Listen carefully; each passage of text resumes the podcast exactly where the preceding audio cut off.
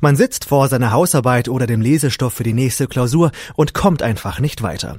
Und man stellt sich die Frage, warum nur bekomme ich das Zeugs nicht in meinen Kopf? Eine Situation, in der sich viele Studenten regelmäßig wiederfinden.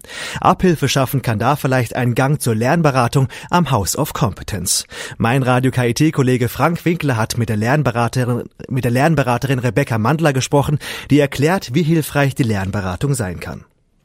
Es geht tatsächlich mehr um die Beratung, das heißt fachliches Lernen findet in der Beratung nicht statt. Aber es geht darum, wirklich Kompetenzen zu vermitteln, Methoden zu vermitteln, wie man effektiv lernen kann, ähm, wie man sich besser vielleicht auch strukturieren kann im Lernen und auch ähm, wie das Lernen attraktiver gestaltet werden kann. Also es geht tatsächlich um die Beratung. Ähm, das Lernen an sich kann man ähm, ein paar Meter weiter auch hier im House of Competence machen. Hier gibt's Tische, wo man tatsächlich lernen kann. Ich bin auch hier Studentin am KIT. Ich studiere Geoökologie im fünften Semester, aber ich kann jetzt beispielsweise einem Informatiker oder einem Chemieingenieur ähm, fachlich nicht unbedingt weiterhelfen, wenn er zu mir in die Beratung kommt. Wie läuft es dann ab? Also du stellst dann quasi mehrere Optionen zur, zur Wahl oder merkt man schon langsam, oh, da hapert ähm, man versucht jetzt die und die Kompetenz anzuwenden. Ja, also ich habe einen festen Methodenkatalog, äh, den ich auch dabei habe und wo ich konkret gucken kann, was kann ich dem Studenten an die Hand geben, wenn er eine konkrete Frage hat zum Lernen, beispielsweise wie kann er einen guten Zeitplan aufstellen oder so.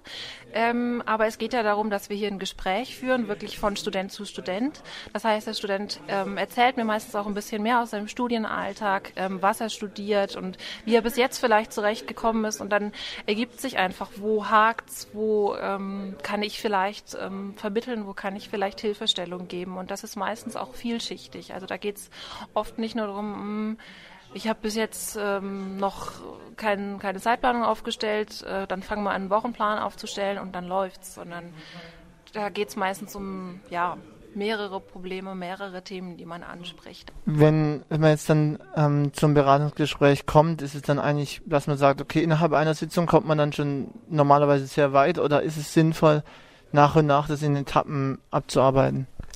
Das ist auch wieder eine ganz individuelle Geschichte. Ich würde sagen, bei den meisten Studenten ist meine Erfahrung, dass es sich sehr lohnt, ein zweites, drittes, viertes Beratungsgespräch zu führen, ähm, weil man dann auch wirklich konkret werden kann. Wenn er dann sagt, ich bin die und die und die Fächer am Lernen und es hakt hier und dort und ähm, dann kann ich wirklich konkret gucken, okay, wie sieht es bei dir aus? Was könnte man für Methoden genau für das Fach benutzen, für diese Lerninhalte, dass man das so ein bisschen begleitet. Da kann es sehr sinnvoll sein, mehrere Termine zu haben.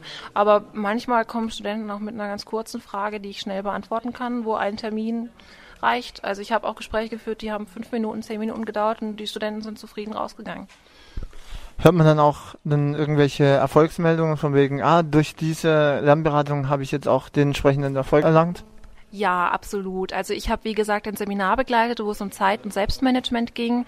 Ähm, die Studenten haben natürlich gesagt, dass sie eben von dem Seminar oft profitiert haben, dass sie ein besseres Zeit- und Selbstmanagement haben, aber auch durch die Beratung an sich, also wo ich vielleicht nochmal einen Tipp mitgeben konnte, den ich so im Hinterkopf hatte und wo ich konkret auf den Studenten eingehen kann und sagen kann, ähm, hier, guck mal, versuch das mal so und so zu strukturieren oder ja, wie auch immer. Also ich habe viele Studenten, die sagen, sie haben absolut profitiert davon und sie fanden es wirklich toll und haben sich bedankt, dass es dieses Angebot der Beratung gibt und dass man sich Zeit nimmt für sie. Warum sollte man zur Lernberatung denn kommen? Weil ich den Eindruck habe, dass es sehr viele Studenten gibt, die oft so ihre Probleme haben und sich denken, ah, vielleicht bin ich ja allein damit, vielleicht krieg nur ich das gerade nicht auf die Reihe, sondern es geht vielen so. Und ich denke, es ist ein gutes Angebot und es ist ein offenes äh, Gespräch, ähm, was ohne festen Ausgang ist. Also es gibt kein Ziel, was erreicht werden muss. Ähm, es ist ein Angebot und ich glaube, es schadet nicht. Also man sollte es ruhig in Anspruch nehmen. Man sitzt vor seiner Hausarbeit oder dem Lesestoff für die nächste Klausur und kommt einfach nicht weiter. Und man stellt sich die Frage, warum nur bekomme ich das Zeugs nicht in meinen Kopf? Eine Situation, in der sich viele Studenten regelmäßig wiederfinden. Abhilfe schaffen kann da vielleicht ein Gang zur Lernberatung am House of Competence. Mein Radio KIT-Kollege Frank Winkler hat mit der Lernberaterin, mit der Lernberaterin Rebecca Mandler gesprochen, die erklärt, wie hilfreich die Lernberatung sein kann. Es geht tatsächlich mehr um die Beratung, das heißt fachliches Lernen findet in der Beratung nicht statt. Aber es geht darum, wirklich Kompetenzen zu vermitteln, Methoden zu vermitteln, wie man effektiv lernen kann, ähm, wie man sich besser vielleicht auch strukturieren kann im Lernen und auch ähm, wie das Lernen attraktiver gestaltet werden kann. Also es geht tatsächlich um die Beratung. Ähm, das Lernen an sich kann man ähm, ein paar Meter weiter auch hier im House of Competence machen. Hier gibt's Tische, wo man tatsächlich lernen kann. Ich bin auch hier Studentin am KIT. Ich studiere Geoökologie im fünften Semester, aber ich kann jetzt beispielsweise einem Informatiker oder einem Chemieingenieur ähm, fachlich nicht unbedingt weiterhelfen, wenn er zu mir in die Beratung kommt. Wie läuft es dann ab? Also du stellst dann quasi mehrere Optionen zur, zur Wahl oder merkt man schon langsam, oh, da hapert ähm, man versucht jetzt die und die Kompetenz anzuwenden? Ja, also ich habe einen festen Methodenkatalog, äh, den ich auch dabei habe und wo ich konkret gucken kann, was kann ich dem Studenten an die Hand geben, wenn er eine konkrete Frage hat zum Lernen, beispielsweise wie kann er einen guten Zeitplan aufstellen oder so. Ähm, aber es geht ja darum, dass wir hier ein Gespräch führen, wirklich von Student zu Student.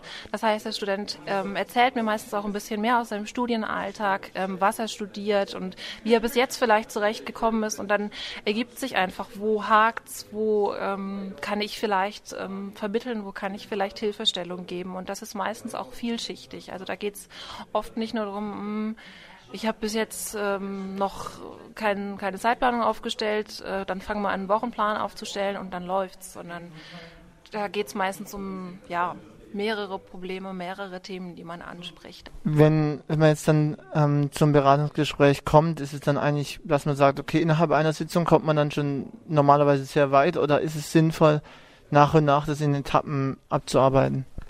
Das ist auch wieder eine ganz individuelle Geschichte. Ich würde sagen, bei den meisten Studenten ist meine Erfahrung, dass es sich sehr lohnt, ein zweites, drittes, viertes Beratungsgespräch zu führen, ähm, weil man dann auch wirklich konkret werden kann. Wenn er dann sagt, ich bin die und die und die Fächer am Lernen und es hakt hier und dort und ähm, dann kann ich wirklich konkret gucken, okay, wie sieht es bei dir aus? Was könnte man für Methoden genau für das Fach benutzen, für diese Lerninhalte, dass man das so ein bisschen begleitet. Da kann es sehr sinnvoll sein, mehrere Termine zu haben.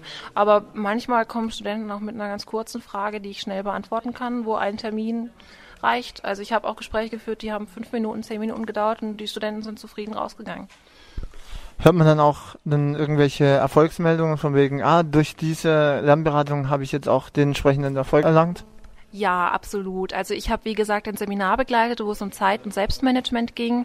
Ähm, die Studenten haben natürlich gesagt, dass sie eben von dem Seminar oft profitiert haben, dass sie ein besseres Zeit- und Selbstmanagement haben, aber auch durch die Beratung an sich, also wo ich vielleicht nochmal einen Tipp mitgeben konnte, den ich so im Hinterkopf hatte und wo ich konkret auf den Studenten eingehen kann und sagen kann, ähm, hier, guck mal, versuch das mal so und so zu strukturieren oder ja, wie auch immer. Also ich habe viele Studenten, die sagen, sie haben absolut profitiert davon und sie fanden es wirklich toll und haben sich bedankt, dass es dieses Angebot der Beratung gibt und dass man sich Zeit nimmt für sie.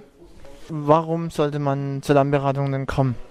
Weil ich den Eindruck habe, dass es sehr viele Studenten gibt, die oft so ihre Probleme haben und sich denken, oh, vielleicht bin ich ja allein damit, vielleicht krieg nur ich das gerade nicht auf die Reihe, sondern es geht vielen so. Und ich denke, es ist ein gutes Angebot und es ist ein offenes äh, Gespräch, ähm, was ohne festen Ausgang ist. Also es gibt kein Ziel, was erreicht werden muss. Ähm, es ist ein Angebot und ich glaube, es schadet nicht. Also man sollte es ruhig in Anspruch nehmen.